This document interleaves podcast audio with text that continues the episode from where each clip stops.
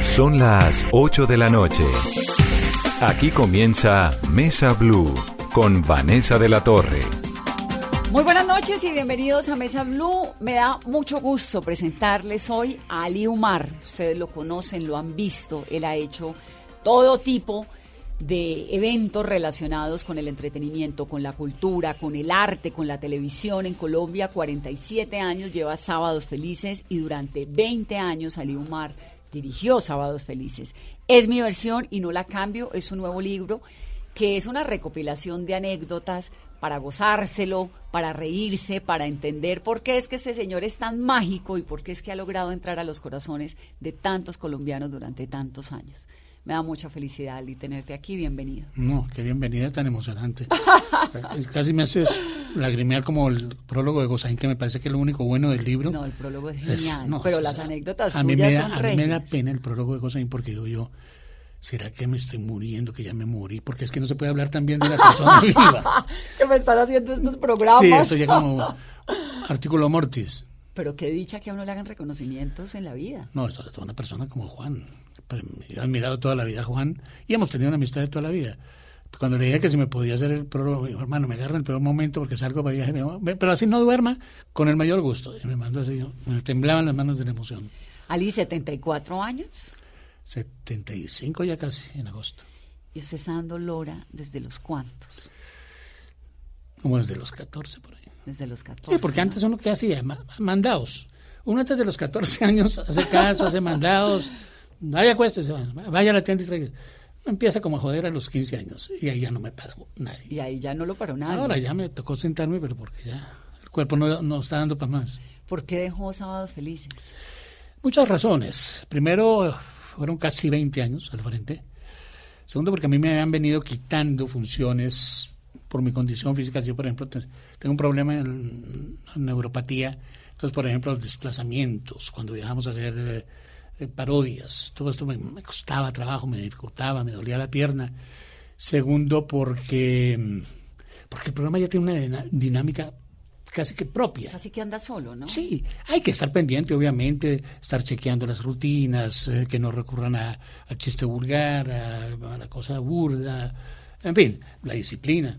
Pero, pero yo creo que eso, eso funcionaba y yo mismo le planteé a las directivas en, a mediados de julio, a mediados del año pasado, les dije, mire, eh, yo siento que ya, ya quiero dedicarme a escribir, tengo unos proyectos en la televisión cultural.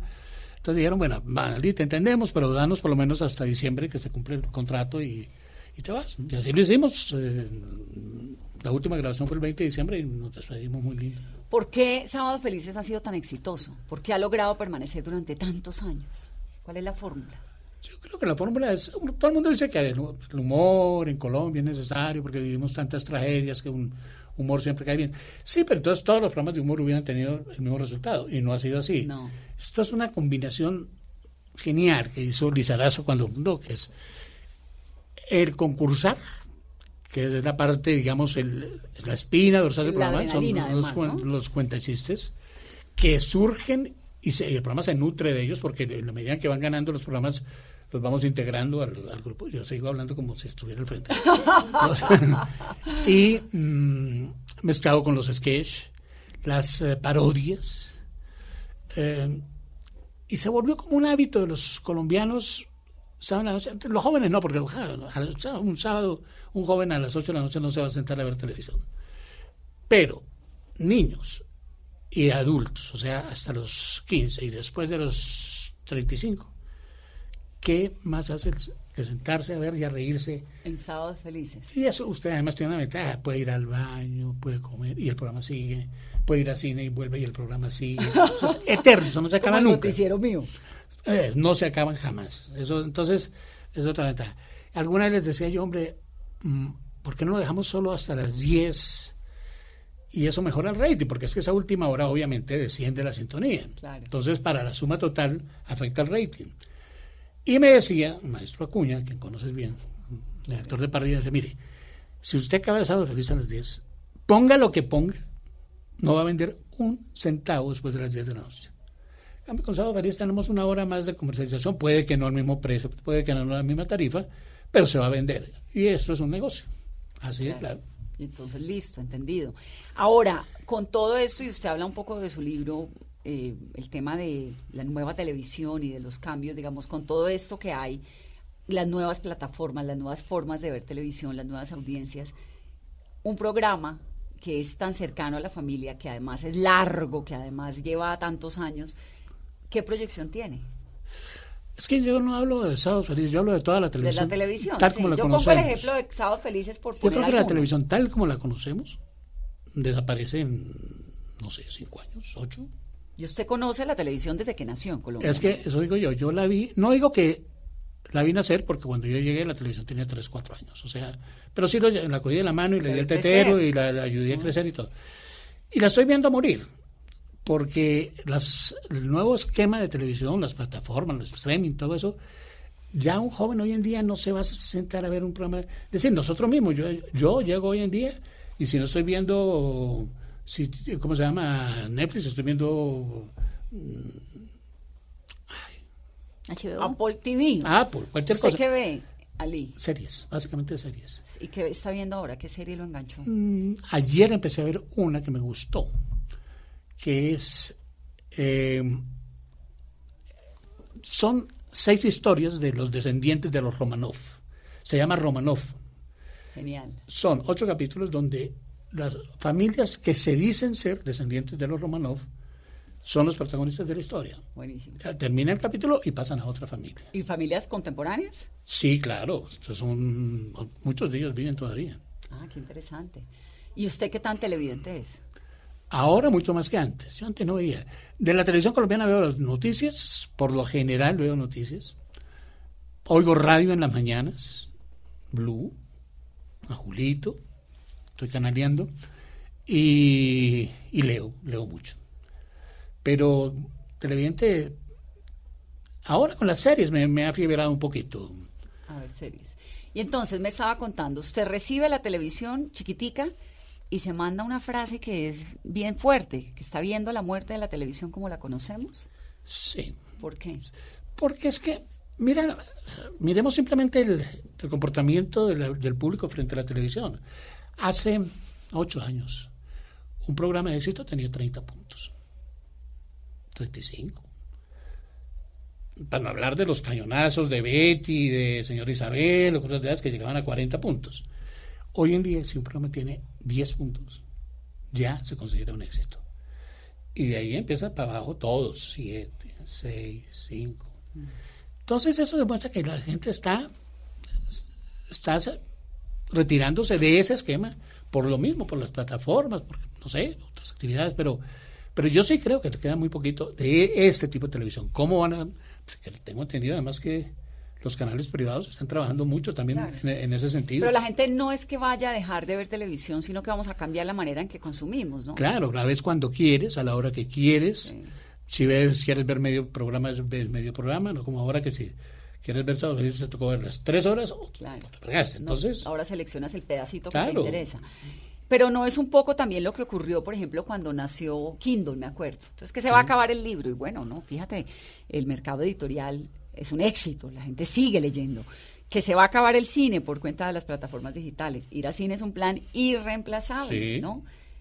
No es un poco también. Lo de la prensa sí tal vez cambió mucho, ¿no? La prensa escrita, No, es que- el impreso frente a lo Eh, digital. yo creo que puede que quede un nicho, pero es que no tiene sentido, porque como, acuérdense que nosotros venimos de unas generaciones que tu- tuvimos unos hábitos que los muchachos de hoy, centennial, millennial, ya no tienen. Sí, que era la familia en Y esa es la novela. gente que es el televidente, que en este momento es muy raro, un muchacho de 20 años que se sienta a ver televisión de ningún tipo. Eh, pero esa gente cuando tenga 35, 40, va a ver, pero no va a ver. Obviamente es que viven pegados a una tecnología que los devora y que es inmediata. y Entonces yo, yo creo, ahora, no sé si se quede alguien, un canal o un- una programadora, una productora haciendo programación para viejitos para pensionados. y, sigan, y sigan viendo y sigan viendo la televisión nuestra, la televisión que hicimos. Y la televisión, ¿qué estamos haciendo? ¿Cómo puede reinventarse para no dejarse acaparar todo por las nuevas plataformas? No, a ayornarse, actualizarse y, y pasarse a ese, empezar a trabajar ese fenómeno. Y en eso están, es que yo En tengo eso entendido que en eso están hace, hace ratico. Lo que pasa es que ellos están tratando de exprimir la naranja hasta donde sea posible y en el momento en que vean que ya no es rentable. Se acabó y pasan a su nuevo tipo de negocios, que no, no va a ser difícil. Ahora, ¿cómo se hace? Yo no tengo ni idea porque no, no sé ni cómo se maneja. Yo, mejor dicho, yo tengo el teléfono para llamar y para poner mensajes. Hasta ahí llego. Y me dice, mire que por qué no sube, porque no sé subir, porque me duele un pie. Ali, hablemos un poquito sobre el humor. Decías hace un momento que, que estabas pendiente de que no se metiera la vulgaridad en medio del humor. El humor colombiano comparado con los grandes humoristas en el mundo, ¿qué tal es? ¿Qué tal está de, de de humor colombiano? A, mí me sorprende y me da como un poco de tristeza ver una cosa. Usted mire los grandes humoristas del mundo. Empezamos desde Chaplin, Jaroloy, Pinter, eh, Verdaguer, eh, Luis Andrini, Cantinflas, El Chavo. Jamás en la vida yo les oí un chiste de contenido sexual. Nunca. Nunca. Pero jamás. Y aquí parece que fuera obligatorio. El doble sentido, Sí, sí, es el, es el pan de cada día la siempre, cosa el contenido morbosa. sexual. Algunos con un picante que me parece aceptable, porque eso tampoco es que seamos mojigatos ni darnos la bendición porque se dice eh, que el tipo le tenía ganas. a- No, tampoco. Pero, pero hay unos que se les va la mano. Sí, y la vulgaridad es que para nada, ¿no? Pero es que en todo, mire, una, cuando yo era actor, la posibilidad de decir carajo no existía. No había una persona, mejor dicho, no había una un- novela, ni seriado, ni nada que le permitieran decir, ¿usted por qué jode tanto? Eso era absolutamente prohibido. Vaya, vea el lenguaje que se usa hoy en las series. Pues acabo de verme una, una obra de teatro que me pareció genial. No le voy a echar el palo, pues porque no me parece pertinente. Pero la obra es buenísima. Pero se les va la mano en groserías. Innecesarias. Porque además es innecesario. ¿Para qué una mentada de madre, no? Que ya es el exceso. Porque la vulgaridad no solamente tiene que ser tan explícita, sino hay unas Ahora vulgaridades más Los silenciosas los que, no dejan de ser ese, ese vulgares. lenguaje dicen, pero si es que así habla la gente, ¿por qué no vamos a tener miedo? No, así no habla la gente. Se habla un sector de la gente que por lo general no tiene una educación. Yo, a mí me parece muy desagradable que uno esté en una reunión y hay una persona echando cuentos vulgares o haciendo expresiones de mal gusto, morbosas. Eso me parece que no tiene, ni en la televisión ni en ninguna parte.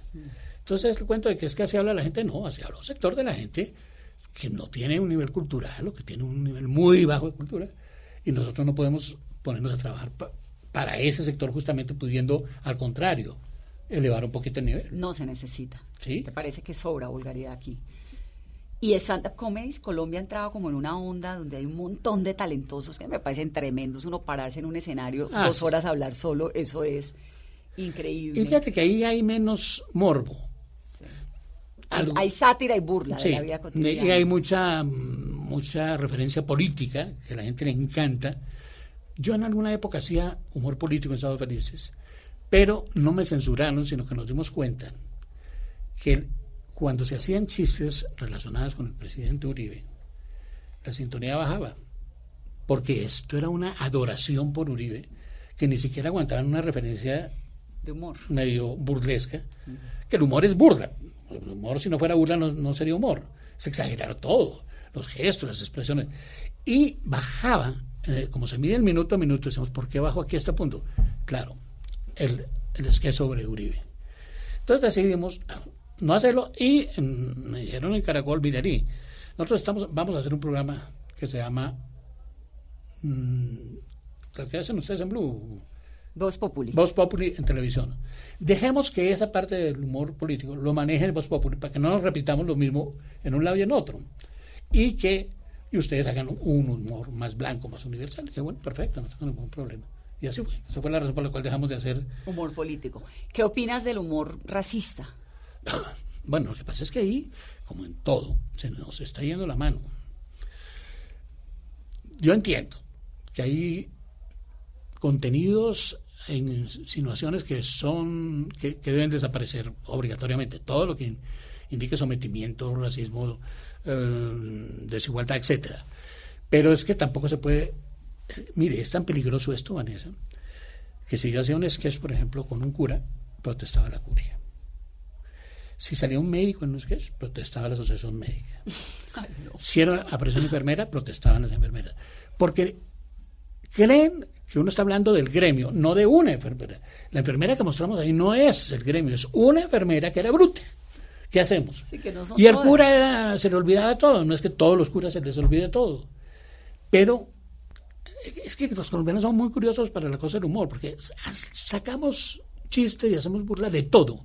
Aquí hay un, se derrumba una montaña, aplasta 100.000 colombianos y al otro día hay 20 chistes y memes sobre eso. Y, todos divertidos. Pero cuidado, se meten con uno. Cuidado, dicen algo de mí, porque ahí sí el humor se nos olvida. Entonces, fulano ¿y usted por qué va a decir eso de mí? Yo no soy gordo. Bueno, perdón. Entonces, esa parte es muy delicada. Nosotros recibimos muchas cartas semanalmente de ese tipo de quejas. ¿Y cómo se salvaba esas cartas y esas No, por lo general yo contestaba siempre diciéndoles, miren, entiendan que no estamos haciendo referencia al gremio como tal, ni a las, ni al, conglomerado de médicos o de enfermeras. es un caso personal. Y, si es que yo le quito a ese curita el olvidadizo, se pierde el chiste porque la gracia estaba en eso, que le decían una cosa y se le olvidaba y decía otra. Entonces, si le tengo que quitar eso para poderle dar gusto a la curia, pues no puedo hacer el chiste. ¿Cuál es el límite del humor? Yo no sé, yo creo que no tiene límites. Es que, mire, desde los griegos, desde cuando Aristófanes empezaban a hacer, era ilimitado la cantidad de cosas, y lo que te decía ahora, mira los genios que han transcurrido en el mundo haciendo humor. Yo creo que eso no se puede acabar nunca, porque es que el, mundo necesita reírse. Sí. los franceses, pues que como son tan liberales, ¿no? Tienen esa discusión en torno a Charlie Hebdo. Entonces, que si se burla de, la religión, que se puede o no se puede, hay otro límite que es el físico, ¿no? Si una persona, como burlarse del contenido físico de una persona, cómo luce una persona. Entonces, ahí de pronto puede haber un límite. ¿Cuál es? ¿Usted, ¿Usted cree que vale todo? No, no. Yo creo, por ejemplo, que hay que pensar siempre en los demás. Cuando yo le decía, examinaba las rutinas que iban a hacer los concursantes, porque el concursante llega y nos muestra qué va a hacer.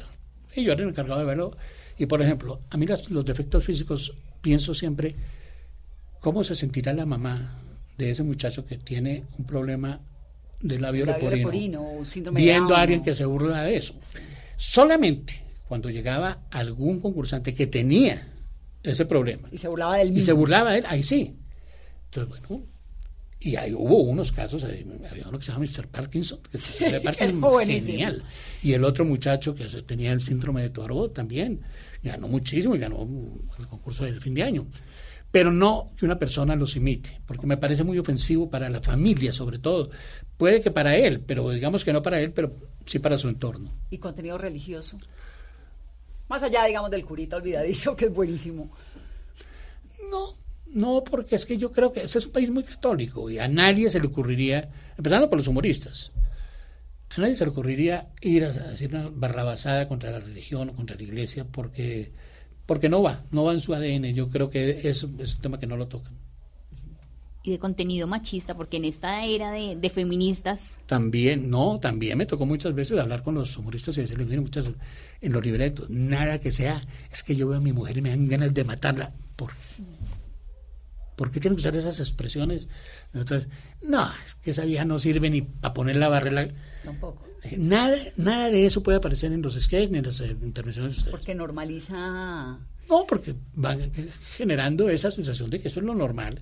Que una, si mi esposa no sirve, hay que matarla. No, no, no, no. Sí, pero entiende uno, es que te quiero matar, pero, pero, pero termina siendo un contenido muy, muy preocupante. Ali nació en Colombia, es hijo de padre palestino y de madre colombiana. ¿Cómo llegó? Pero además usted es re palestino, ¿no? Tiene una pinta de Ali Umar, con nombre y apellido. Sí, es ¿Cómo llegó tu papá a Colombia, Ali? Al terminar la Primera Guerra Mundial, en los años 17, 18, esos pueblos de Medio Oriente quedaron muy, quedaron en la miseria. Y el mito de que el oro estaba tirado en el piso. En Colombia. En América. Produjo ese éxodo de medio orientales, que llamábamos nosotros turcos, que no eran turcos, sirios, libaneses, palestinos, jordanos, etc. Y se llenó el continente, sobre todo en las costas, ves tú, tú vas a Cartagena, tú vas a Barranquilla, y montón de las colonias árabes son absolutamente mayoritarias. Por suerte. Bueno, entonces, y los otros que eran más aventureros, una vez se ubicaban, mi papá llegó a Barranquilla en un barco de esos, ¿Y se vino con quién? ¿No? Solo. Con gente. ¿Cuántos con- años? Tendría 18, 19 años. ¿Y los papás de él? se No, quedaron? quedaron allá todos, en Ramala. Ah, en Ramala.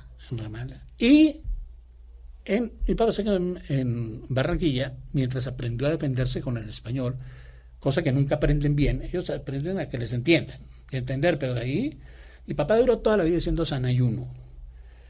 ¿Y qué era Me deja el Sanayuno? sanayuno. Entonces yo le decía, papá, desayuno. Y duraba tres, cuatro días diciendo desayuno y al quinto día, me deja el sanayuno.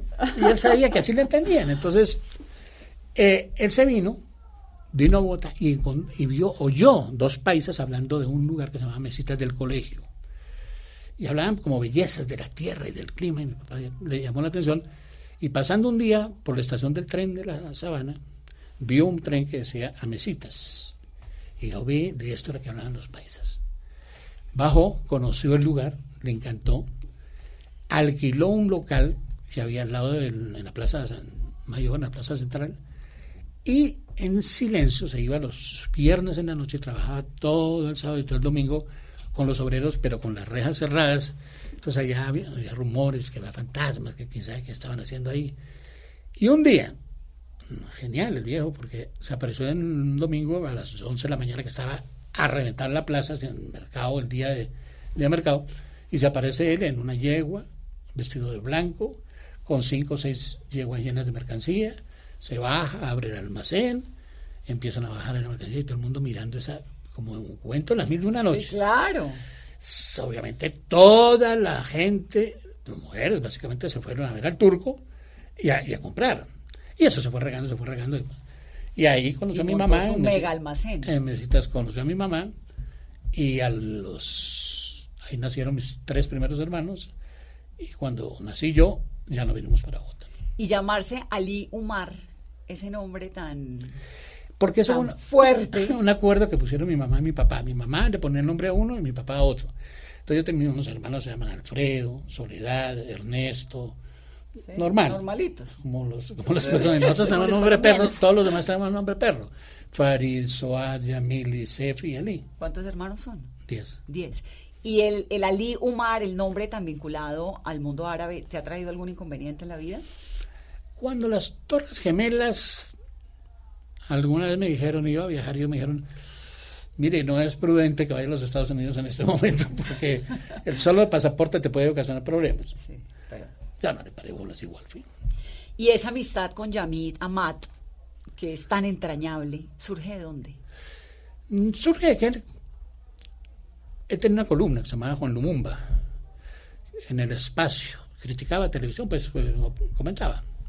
Y, y hizo algunos comentarios muy elogiosos de mí. Entonces nos conocimos, le dije, hombre, gracias. Pues hablaba, me dijo, no, es que me gusta mucho, no sé qué, sé cuánto. Eh, ¿Tú de dónde eres? Me dijo, no, yo de Tunja, pero mi papá era árabe. Hombre, Ah, el mío también.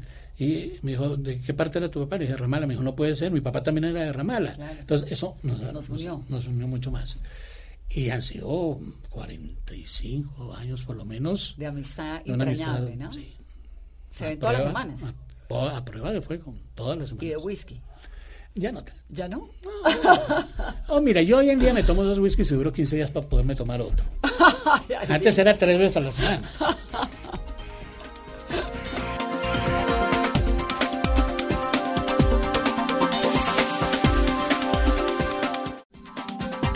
En el libro que está lleno de historias maravillosas, hay un capítulo en el que habla, en el que cuenta la, cómo viviste esa relación tan intensa con esos revolucionarios colombianos del M-19, con Jaime Bateman, con una época Con de... Con Iván con Marino, claro. Es que Con Iván Marino, que los mataron a un montón, pero que era una bohemia exquisita, tan No, ellos no eran tan bohemios. Lo que pasa es que ellos no eran los mamertos ortodoxos, que eran los comunistas. Por eso era que le caía muy bien a la gente. Mire, Bateman tenía amigos dentro de los generales, dentro de la oligarquía, porque era un costeño el más simpático del mundo. Y no era, no era inflexible, no era ortodoxo en el sentido del mar- marxista, no. Era un nacionalista que creía en la desigualdad que, que regían el país y que quería cambiarla. Pero personas como Fabio Echeverry, alguna vez el mismo Fabio Echeverry me dijo, oiga, me, me interesa conocer a ese señor. Por lo que he oído, me, me- tú lo conoces, cuéntame cómo es. Le expliqué, le dije, mire, no estoy siendo vocero, pero te voy a contar cosas así. Y le contaba, decía, no, qué tipo tan interesante. Eso entonces hacía que él tuviera esa magia. Y, y había, nosotros veníamos de dos cosas. Primero, un proyecto monstruoso como fue el de Hitler, unas nacionalismo. dictaduras horrorosas que vivía América en. América Latina Sí, y en eh, España y en. Portugal, claro. Eh, un colonialismo que pisoteaba a los países pobres, países del tercer mundo. Entonces, cualquier propuesta que fuera diametralmente opuesta a eso era bienvenida. Y los jóvenes de esa época, de los años 60, recibimos esas propuestas con pues, cantidad de muchachos que se fueron al monte, que fueron, sacrificaron sus vidas pensando que iba, yo era de los que creía que íbamos a entrar por la séptima en un caballo para el Palacio de Nariño ya. Y yo me vine de Europa a, a- a tomarme el poder. Y me imaginaba entrando ahí en el caballo y la gente. ¿Pero "Ah". alguna vez te invitaron a ser del M o de alguna guerrilla? No, yo no- nunca fui militante de nada. Fui simpatizante, primero porque me gustaba, segundo porque era amigo de ellos. A Bateman lo expulsaron junto con Iván Marino de las FARC porque él planteó unas diferencias, por lo que te decía, porque él no tenía ese concepto de marxismo-leninismo ortodoxo. Entonces lo expulsaron, tiro fijo, le dijo, mire, en ocho días no lo quiero ver por esta zona o no respondo por ustedes. Y los echó.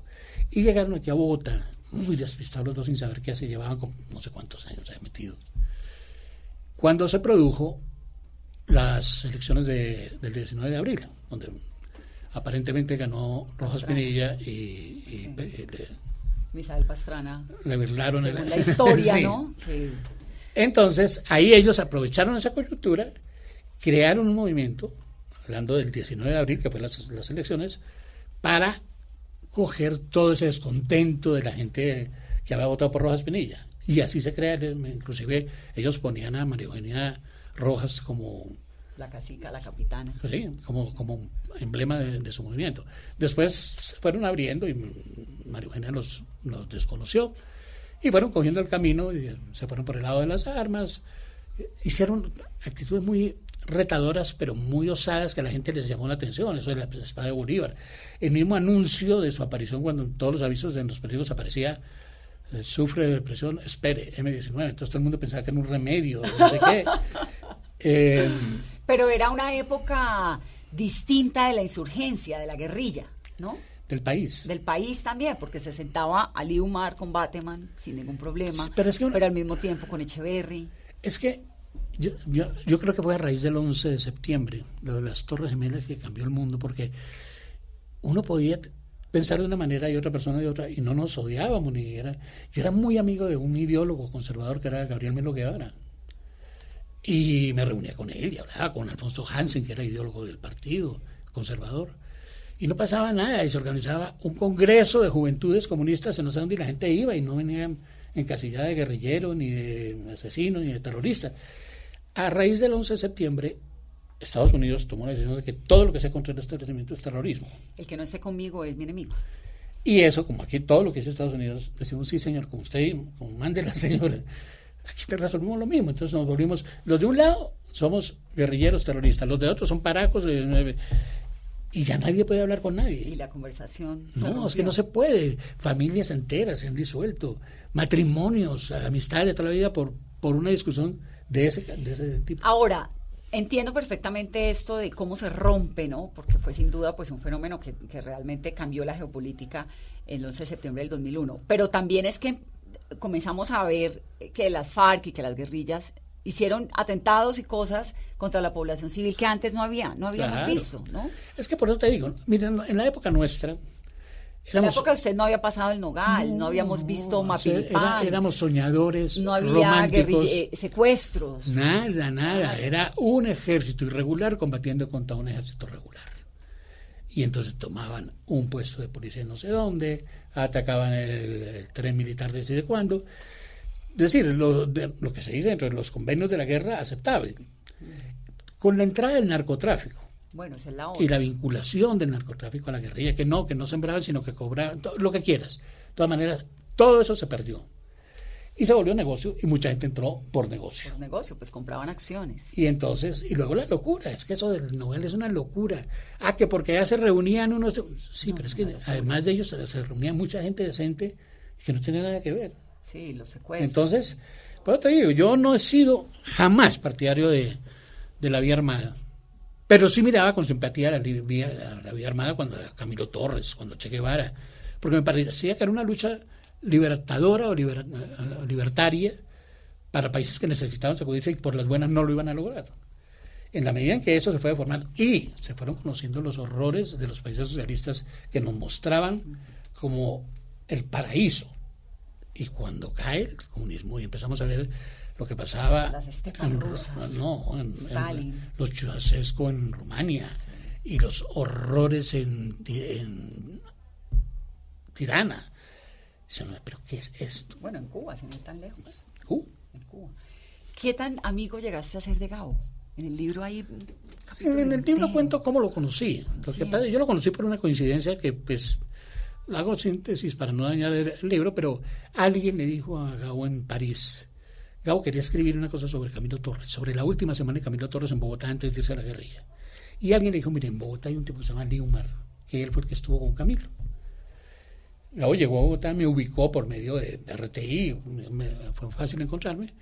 Yo obviamente no creí que era Gabo el que me llamaba, me colgaba. Sí, esta parte es buenísima. De parte de Gabriel García Márquez. Va- Vaya, vaya orina y se acuesta y le colgaba. Y finalmente, bueno, fui a verlo donde me dijo que fuera. Y me dice, ¿qué es esa maña que tienes tú de mandar a orinar a la gente? Bueno, me contó por qué me había citado, que dije, "Mire, qué pena, pero lo engañaron. Eso no es verdad, yo no, no conocí a Camilo. Cuando yo regresé, de- de mi viaje a- cuando regresé a Colombia, a Camilo lo había matado meses atrás. Sé que, qué pena. Pero lo conocí. Y de ahí, por mil cosas, nos fuimos encontrando, encontrando, encontrando, y tuvimos una amistad muy linda y muy grande. No me gusta mucho decir que uno es muy amigo de Gabo porque suena muy pedante decir, "Vea, pues". no, pero sí, lo fuimos, claro. Fueron amigos. ¿Y Muy qué tal era Gabo? Gabo era adorable. su amistad. Adorable en, pequeño, en, grandes no sabía manejarlo. Se volvió muy osco, muy prevenido, pero cuando era un grupo pequeño era maravilloso, maravilloso.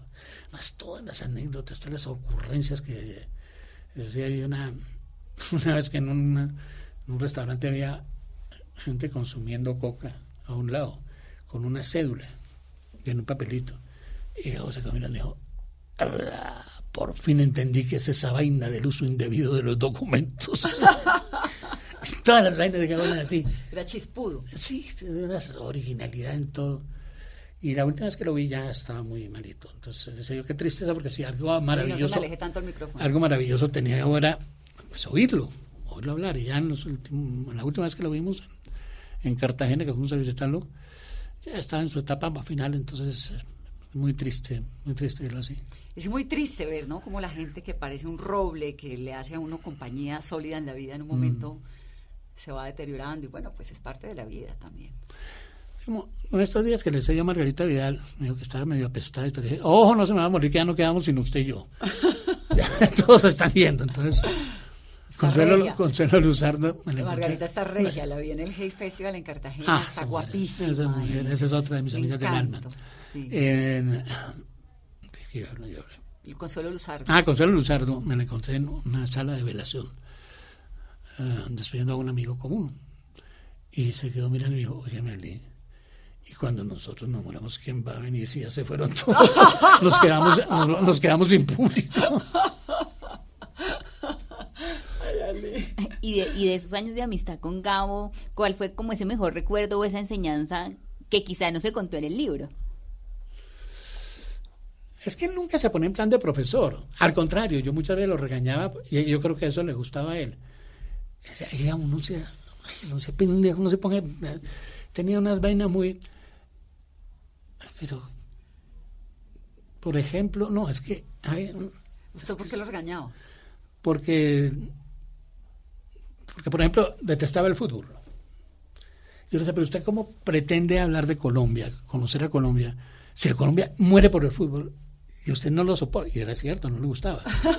Una vez me acompañó a ver un partido en la casa de la Chiva Cortés pero casi que amarrado me tocó llevarlo. Y eso fue porque llamó como a seis personas y todos iban a ver fútbol, entonces yo fui el único que que sí, que lo recogía. Le dije, pero me acompaña donde la chiva Cortés. Ah, ¿y cuál es el cuento del fútbol? Que hoy juegan Colombia, Israel, el último cupo a la eliminatoria mundial.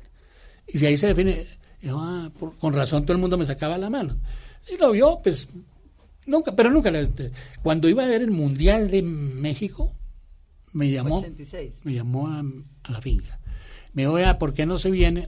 Lo invito, nos vamos a pescar a Cuba que esto está insoportable con el mundial, esto, la semana en tanto empieza, esto es lo que hacía, yo estaba con mis hijos, por primera vez mi mujer se había ido para Europa, me quedé con los dos chiquitos y dije, no, donde me vaya para para Cuba. No vuelvo. no, los mato, mato ese par de muchachitos. No, qué pena, no, no. Pero estás trabajando. No, no. Entonces, ¿por qué no viene? ¡Ah! Con usted no se puede contar para nada y me tiró el teléfono. Me dijo, ¿cómo? no, es que estoy con los niños. pero, pero sí. Pero no me arrepiento. Y ese romance, esa historia de amor tan divina con Yomar Jaramillo, que además es una institución, pues también en Colombia, tan creativa, tan generosa, tan chiflada, porque es una chiflada increíble. con Yomar hay una ventaja enorme, que es que es muy difícil ser infiel, porque como ella es todos los días distinta, uno no tiene no se aburre. No se aburre. con la misma. Un día es una manera, otros días es otro día. Entonces, no, todos los días es una mujer diferente. Entonces, ¿para qué? Infidelidad, ¿para qué? ¿A dónde se conocieron? Ella entró a trabajar a Gravi. Gravi eran los estudios de grabación que había en la 19. Yo era actor, estaba trabajando en la vorágine y ella ah, entró a manejar videotape con Clara María Ochoa, la productora de cine y televisión, que, que hacía BTR. Y nos veíamos, ella estaba recién casada, en plan de separación, no me acuerdo de todas maneras. Hicimos una muy buena amistad, como un año sin. O sea, le dañaste el matrimonio. No, no, no contándome justamente lo mal que estaba su matrimonio. De ahí surgió la amistad. Pero duramos más de un año sin tocarnos una mano. Amigos. Pero se nos volvió la amistad tan obsesiva que al, nos estábamos hablando hasta las 10 de la noche y a las 11 la estaba llamando a su apartamento. ¿Cómo están? y duramos una hora hablando por teléfono. Y a las 6 de la mañana, hola. Entonces un día le dije, ¿pero qué es esta pendejada? No podemos estar separados ni un minuto. Y vivamos, vivamos. listo. ¿Y, eso hace cuánto? Hace 44 años. Ay, qué maravilla. Es una pareja preciosa. Y es que ella es encantadora. Yo, Jaramillo, es maravilloso. Es de mi corazón. Ali, los Cuervos, Lola Calamidades, Lola era maravillosa, ¿no? Con Norida Rodríguez. Lola tuvo una cosa muy rara que fue que fue la primera vez que adjudicaron el horario a las 4 de la tarde. Ese horario no existía y se lo adjudicaron a RTI para una telenovela. Por supuesto, el miedo de una novela a las 4 de la tarde. Y el Gómez Agudelo me lo encargó, me dijo, Ali, hay que meterse en esto. No lo adjudicaron y ya no se podía decir que no bueno, listo. Y como teníamos a Julio Jiménez, que era el genio de los libretistas, entonces escribió esta historia. Pues arrasó con la sintonía más que los de la noche. Y fue un fenómeno. fenómeno. Teresa Gutiérrez, Delfina Guido, Nórida, Paniagua. era una muy lindo, muy lindo. requete telenovela. Luego entonces pasa uno por Señora Isabel que era tan impresionante. Pero además, señora Isabel rompe un esquema y es que pone en televisión, en el prime time, a una señora que se enamora de un joven. Lo cual parecería imposible y aquí al contrario. Y lo que más me gustó a mí, señora Isabel, fue el final. Porque ese, esa relación de esos dos iba a ser un fracaso. Por donde se le mirara. Ella era una mujer muy independiente, él era un muchacho casi que había pegado a ella una cosa muy maternal. La mamá, sí. Pero además ella no era una guapa, cuarentona. No, no, no. Era una señora. Señora, señora. Y en, y en esa época todavía la mujer de los 50 años era mucho más señora que ahora. mujeres de 50 años hoy en día terriblemente atractivas. Y...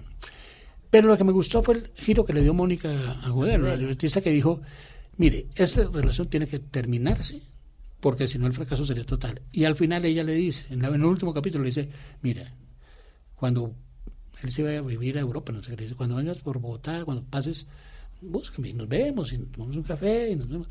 Pero yo necesito vivir sola, yo no, yo no necesito tener a alguien al lado para vivir. Y le mostró el vivero que estaba montando y no sé qué, dice cuando su desarrollo personal. El muchacho lo entiende y dice, bueno, bueno, señora Isabel. Señora Isabel, que en ese momento fue tan, pues que rompe un esquema tan grande, hoy en día se podría hacer en, esta sociedad que se ha vuelto tan polémica, que critica tanto, que, ¿no? No, yo creo que en ese aspecto no hay, no hay, no hay polémica. Que una mujer mayor esté con un joven, no hay... Es decir, a no ser que fuera un adolescente. Sí, un menor de edad. No, no, es un hombre de 30 años, 32 años. Pero, no, aquí lo que no se puede tocar es la cosa política, la cosa sexual, no, mentiras, una cosa sexual más descarada que lo que hay ahora. Los pecados de Neida Hinojosa. no, pero ahora, es que yo, yo trabajé ahorita en la nueva, en la última temporada de Sin Senos No hay Paraíso, que se llama El Final del Paraíso. Hice un personaje ahí. Y me puse a ver en YouTube los, los capítulos. No, mentiras, en Netflix está. Y me aterrorizo. de tono. Me aterrorizo de ver las cosas que se ven ahí en serio. O sea, yo creo que no hay, hoy en día no hay tabú diferente al político, no hay, no hay nada que, que escandalice que... Tú, tú, pasaste de ser actor a ser director. ¿Y por qué te quedaste en la dirección? ¿Qué, tu, qué tuviste de genial o cuál fue el chiste que te dio haber hecho esas novelas tan exitosas? No, hice una novela tan mala como actor, tan mala. ¿Cuál? Se llamaba La hija maldita. Yo grababa los lunes y desde el sábado me empezaba el dolor de estómago el domingo trasbocaba de pensar en que iba a grabar esa porquería. Y un día dije, el trabajo no se le puede volver a uno esto. Y como uno no se podía dar el lujo de escoger qué papel hacer o en qué novela, porque se volvía complicado, no se, con este no se puede contar, entonces dije, no actúo más. Y eras que el galán. Sí. Además era un hombre guapísimo de joven, todavía. No, yo, yo fui muy mal actor. Yo empecé a ser bueno cuando me retiré pero yo era muy malo. Tener era como una figura agradable, como simpático. y entonces iba a trabajar en una cosa que se llamaba Fuego Verde, no sé qué, que hacía telecine. La de las Esmeraldas. Sí. Y yo iba como actor, ya dije, esta es la última cosa que hago, no sé qué. Y en la citación, en la cita que nos hicieron para mm, al elenco para repartirnos libretos y hablarnos de los personajes, yo oía una pelotera en el piso de arriba entre el gerente de la compañía y el director. Y gritaban y tiró la puerta y se fue el director furioso. Y Camargo, el, el, el, gerente, no, ah. el gerente de, de, Telecine me llamó. Me Liz, un momentico. Y me dijo, oye, me, este tipo renunció, no vamos a seguir trabajando con él. ¿Me la diriges tú? Y yo no había dirigido nunca. Le dije, pero mi mamá, y pues, ¿cuántos directores no hay? No es imposible que tú vayas a ser un peor que fulano, que me, mencionó tres o cuatro. Y le dije, bueno, pero me pone una persona que sepa switchar cámaras, porque no sé, me dijo, no, listo, yo te ¿Y el director qué hacía en esa época? El manejo de los actores, posición, no sé qué, intenciones, dar directrices en la actuación y la mise en scène, la puesta en escena. Pero había una persona que era... El que poncha. ponchaba. Después ya vino Steve. ponchas el que hunde el botón para ver quién se ve en la cámara. Después ya con Steven, con Pepe Sánchez, ellos mismos ponchaban, entonces ya se lo que llamaban ellos dirección integral. Pero normalmente uno era el director y otro era el productor de cámaras, que se llamaba. Y así, dirigí la primera, me fue bien, me llamaron de Caracol para el Teatro Popular Caracol, y ahí pasé Caracol, después pasé RT y ya me... Ya me quedé director. ¿Y qué hace el director? ¿Sigue haciendo lo mismo? No, no, no. Cuando yo entré a Caracol hace 20 años, yo, mí me dijo, Ali, si usted no está en uno de los dos canales, está jodido porque los, las programadoras se van a acabar. Venga a trabajar conmigo, por lo menos para que esté dentro de Caracol. Entonces yo vine a Caracol al noticiero, para ayudarle en lo de María José Barraza, mm. los secretos que hacía ella y entonces indicaciones de expresión, de actuación, digámoslo. Y como al año se produjo un enfrentamiento, un rompimiento entre Pablo Lacerne, que era el presidente de Caracol, con J. Mario. Echan a J. Mario a raíz de eso y me llamaron a mí. No sé, a mí tenía razón. Había que estar ahí. Si yo no hubiera estado ahí, seguramente no me llaman. Y, yo dije, bueno, pero pensé que era temporal mientras salía una novela o un seriado, un producto. Y me encariñé. Al principio me recibieron mal los humoristas porque yo venía de hacer novelas y series muy exigente. Claro, pasar de novela a humor. No, y sobre todo porque estos son unos locos que inventan en, en, en la novela. Las cosas tienen que ser mucho más precisas. Tú tienes que dar el pie que es para que el otro sepa qué decir. Claro, hay un libreto. Esto no, esto todo el mundo habla lo que quiere. Y cuando yo quise poner orden, se molestaron, me hicieron un paro y pidieron mi cabeza. Estaban felices. Sí, y afortunadamente las directivas de Caracol dijeron, no, no, perdón, si, nadie, si alguien no, no, está contento con el I, bien pueda irse, pero el I se queda. Entonces se acabó la guerra por ese lado y nos fuimos entendiendo, fuimos, cedían cosas, se, ellos se dieron y entendieron las cosas. Y como a los cinco años me llamaron para hacer un proyecto de un dramatizado. Y yo le dije, en ese momento al presidente, dije, ay, no me haga, no me haga eso. Yo estoy feliz aquí con mis payasitos. No me morde. Dirigir hoy en día una novela es muy distinto. Yo, en mi época, o el director, pues como Jorge Ali, Kepa, cualquiera que fuera, uno escogía la obra, uno hacía el reparto, el elenco, uno iba y buscaba las locaciones donde iba a grabar, grababa, editaba, musicalizaba. Lo que salía al aire era... Lo que uno quería. De uno, malo o bueno, pero era de uno. Hoy en día, al director le entregan el libreto, la obra, le dan el reparto hecho. Le dice, mire, estas son las locaciones, no sé qué. Este es el vestuario. Hay un director para la unidad 1, otro para la unidad 2 y otro para estudio otra persona edita, otra musicalista, y lo que sale ahí de, quién es. De un montón de gente. Entonces, no. ¿qué hace el director? Une todo eso. No, mire, en una ocasión que yo actué en eso de que te decía de Sin Senos, me tocaron dos directores y cada uno tenía una, un concepto totalmente distinto del personaje. Entonces uno me decía, es que tienes que ser más cínico, Ali. Entonces, bueno, yo lo hacía cínico. A la otra semana me tocaba con otro director y me decía, tú no puedes tener ese cinismo porque se te nota la maldad. Tienes que disfrazarlo. Entonces hay unas escenas en que soy cínico y en otras no soy cínico. Entonces no tengo un, carácter como personaje. claro. yo no sé. Pero sí Ahora, lidiar con esa cantidad de estrellas, porque eso es el mundo del entretenimiento, es, debe ser complejo, ¿o no? Eso es más mito. Ese cuento de que hay gente complicada, hay gente... Como en toda la vida. Pero, pero es un gremio pues yo hablo de, los actores de mi época, era un programa muy agradable, muy entretenido.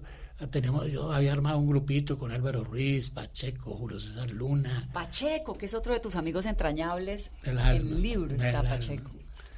Y, y la, te cuento, la gente que son la corrupción y las orgías, y no, es la gente más sana y más aburrida del mundo. Bueno, tampoco. No. yo te juro que hay gremios mucho más miedosos que ese la gente se reunía, básicamente jugábamos cartas o dados. Esa era, nuestra gran diversión era esa. Y, charlar. charlar, chistes y pendejadas y contarnos anécdotas. Pacheco tenemos anécdotas maravillosas. Y, y con el gremio de este de los humoristas nunca, fíjate que nunca, a excepción de la gorda Fabiola Polilla, la ex, gorda, que tú, estuve en su casa almorzando, estaba en su casa. De resto nunca he tenido familiaridad con ninguno, o sea, ni salgo, ni almuerzo, ni como, ni es una relación laboral. Sí, no, no sé yo, no sé, o no sé si porque el ingreso que fue como medio arisco creó esa, esa barrera y cuando se superó el problema laboral quedó un poco esa, esa distancia, pero no, es que a mí no me gusta, yo soy muy poco dado al chisme ya. Es que no eres de nuevos amigos, ¿no? Me aburre. es que yo digo, ¿para qué más amigos? ¿Más de los que he tenido? Sí.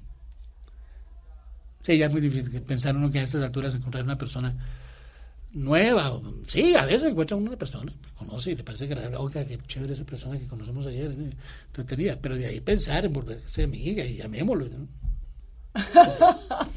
y en el libro también se cuenta de otra de esas amistades entrañables con Juan Gosaín. Con Juan, yo le pegué un puño a Juan en la cara, hombre. Eso, tal vez es lo único que no me perdono en la vida. Porque tuvimos una pelea en Valledupar. Él estaba coqueteando a mi hermana, a mi hermana menor. Y, pero mi hermana había ido a Valledupar invitada por otro señor, por Escalona.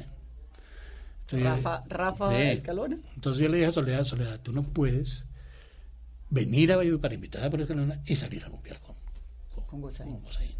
Y Gozaín que estaba ahí, se me arracó, me dijo, como Celestino, bueno, de, todo, me tiró un manotazo. Y yo hice así, ¡pum! Le pegué en la cara y él cayó al suelo. Bueno, mire, me ha dolido como, como yo digo ahí en el libro, es como pegarle a un niño con barba. Es el hombre más tierno. Cualquier persona me desearía un puño en la vida, menos bueno, Pero Soledad, al fin, ¿con quién terminó? No, con, nadie, ese día no salió. Juan se fue berraco, eh, Escalona no apareció, estaba borracho. Bueno, Pero qué delicia esa época, ¿no? Sí. parche con Escalona, Festival Vallenato, todo ese grupo de amigos tan entrañable. Piero, Serrat, Aznabur, es que fueron mucha, mucha gente que pasó por ahí por la vida. Así fuera circunstancialmente o por un momento determinado. ¿Aznabur qué tal era? Era muy aburrido porque pues no hablaba en francés, entonces yo todo lo que él decía me tocaba traducírselo a los demás y todo lo que decía los demás me tocaba traducírselo a... Entonces yo terminé agotado de ese paseo y se reía, todo el mundo decía, ¿por qué se ríen? Entonces yo, no pasa que no Explicando el chiste. Entonces él no se reía y me pensé a nosotros, ¿por qué no se rió? Entonces yo, ¿qué, ¿por qué no se rió? No, aburridorcísimo, pero pero fue muy agradable, pues es que es un monstruo. Es que un monstruo. Entró a los para que no lo ubica, lo ubique ya con esta canción. Yo entro a los estudios de tradición y veo un señor tocando el piano ahí solo y no había nadie. Y dije, oye, este es Aznabur, ¿qué hace aquí? Me paró en un momento, me le acerqué y dije, buenas, y hablé en francés, entonces se sorprendió, me dijo, ¿quién eres? ¿Por qué habla francés? No, yo viví en Francia, no sé qué, bueno. En eso es que nos pusimos a hablar. Y el hombre una soledad, porque a mí nadie me invita a nada porque todo el mundo piensa que yo vivo lleno de compromisos de la casa disquera, de la, y me cierro en el hotel a esperar que llegue la hora de la presentación en el Salón Rojo. Y ahí fue cuando decidí invitarlo al otro día a un paseo de, un paseo de olla que teníamos con Bernardo y con Judy y con todos los amigos. Lo llevé. Y ahí comenzó la amistad. Ahí empezó. Pero bueno, yo me atrevería a decir que soy amigo de él. Es más, yo me encuentro con Asnauro, bueno, ya, no, ya se murió, pero si me lo hubiera encontrado cuando estaba yo, digo, hola, ¿qué voy a salir? Y sí, ¿qué me importa? Y sé que derecho, se va a acordar él. De golpe sí, el líder es inolvidable. Una persona que conoce 6.000 personas diariamente en el mundo. ¿Y por qué un día se fue a almorzar con un colombiano por allá? Se, va a acordar. O yo me acuerdo porque era Asnaur, claro. pero, para él... Claro. Bueno, pues el libro de Ali en el que cuentan las historias es mi versión y no la cambio. ¿Cuántas historias son? 89. 89 historias. Pero antes de despedirnos voy a contar la historia porque el título. Eso te iba a preguntar, es mi versión y no la cambio. Además, qué pena la comparación, pero me acordé de Ernesto Samper. Aquí estoy, aquí me quedo. Esto, sí, pero esta, esto puede reírse. Esto es un cuento muy simpático. Tulio Ángel, ¿lo conoces? Claro, Tulio. Tulio llegó una noche a su casa con bastante alicoradito colorete en el cuello. La mujer lo levantó. Con toda la razón le dijo hasta amigo. Tulio se durmió. Ah, se inventó un cuento ahí. No, mira, es que me quedé encerrado en el baño donde estaba y nadie me oía. Y pues finalmente llegó una señora y me abrió. Yo la abracé, agradecimiento, y por eso, mira. Eh, durmió. Al otro día la mujer le dijo: A ver, ¿usted cree que yo soy pendeja? ¿Usted cree que me voy a atacar el cuento de que se quedó encerrado en el baño y que una señora llegó y le abrió y que le dijo, esa es mi versión y no la cambio. Y ahí se quedó. Y esa, es, esa anécdota la cuenta mucho Julito, yo una vez en, en, los programas de Julio, Alberto Casas. Ahora que me encontré con Felipe Zuleta, me dijo, óyeme, ¿por qué este, esto, esa no es una frase de Tulio Ángel? Es mi versión y no la cambio, me gusta. Voy a aplicarla. otra de las anécdotas sorprendentes es que eh, Ali fue actor, director, pero quería ser santo. Pero Sí, porque yo no sabía que en las hostias había un Cristo dibujado, como en relieve, en las hostias de la elevación. Y cuando yo vi eso, dije, esto es un llamado de Dios. Me apareció. No, yo me fui, hablé con el padre superior, el padre espiritual, le dije, padre, yo, yo quiero irme para el seminario, quiero ser santo. Me ¿por qué? Le dije, porque acabo de ver a Dios en la misa. Y me dijo, ¿cómo era el Dios que vio? Y yo le conté, no, se burló de mí, me dijo, pendejo que todas las hostias tienen eso, no sé qué, cuánto. Hasta ahí me llegó la... Iba perdiendo religión también. Ah, sí, me dijo, además usted que se usa, a estudiar religión que va perdiendo. Y dije, no, no me hicieron el milagro, no soy santo y voy perdiendo religión. Valiente milagro. Ali, pues me encanta tenerte en Mesa Blue. Que dicha que este libro haya sido una excusa para que vinieras a este programa hace tanto tiempo que, queríamos tenerte aquí. El libro realmente es maravilloso, es divertido, es interesante, es un recorrido por esa Colombia desde hace tantos años que Ali recibe la televisión chiquitica, la lleva hasta ahora y de verdad que es picante, es agradable. Gracias y me encanta que hayas podido estar en este programa. Vanessa, gracias a ti de verdad por la invitación, a, tus, a tu audiencia y ojalá lo disfruten, que no tiene, este libro no tiene ninguna pretensión literaria, ni pienso ganarme ningún premio, ni el mejor escritor de mesitas del colegio, nada, nada, nada. Simplemente lo hice para divertirme yo y para que se divirtieran los Mis amigos. amigos. Así que ojalá lo, ojalá lo logremos. Pues lo estás logrando. Qué dicha, Ali. Gracias por además seguirnos haciendo felices, como con esa fuente inagotable. No solo los sábados. De generosidad, exacto, no solamente los sábados. A ustedes que tengan una muy feliz noche. Es Ali Umar, es mi versión y no la cambio. Esa es nuestra nueva frase. Es su libro y esto es Mesa Blue. Feliz semana.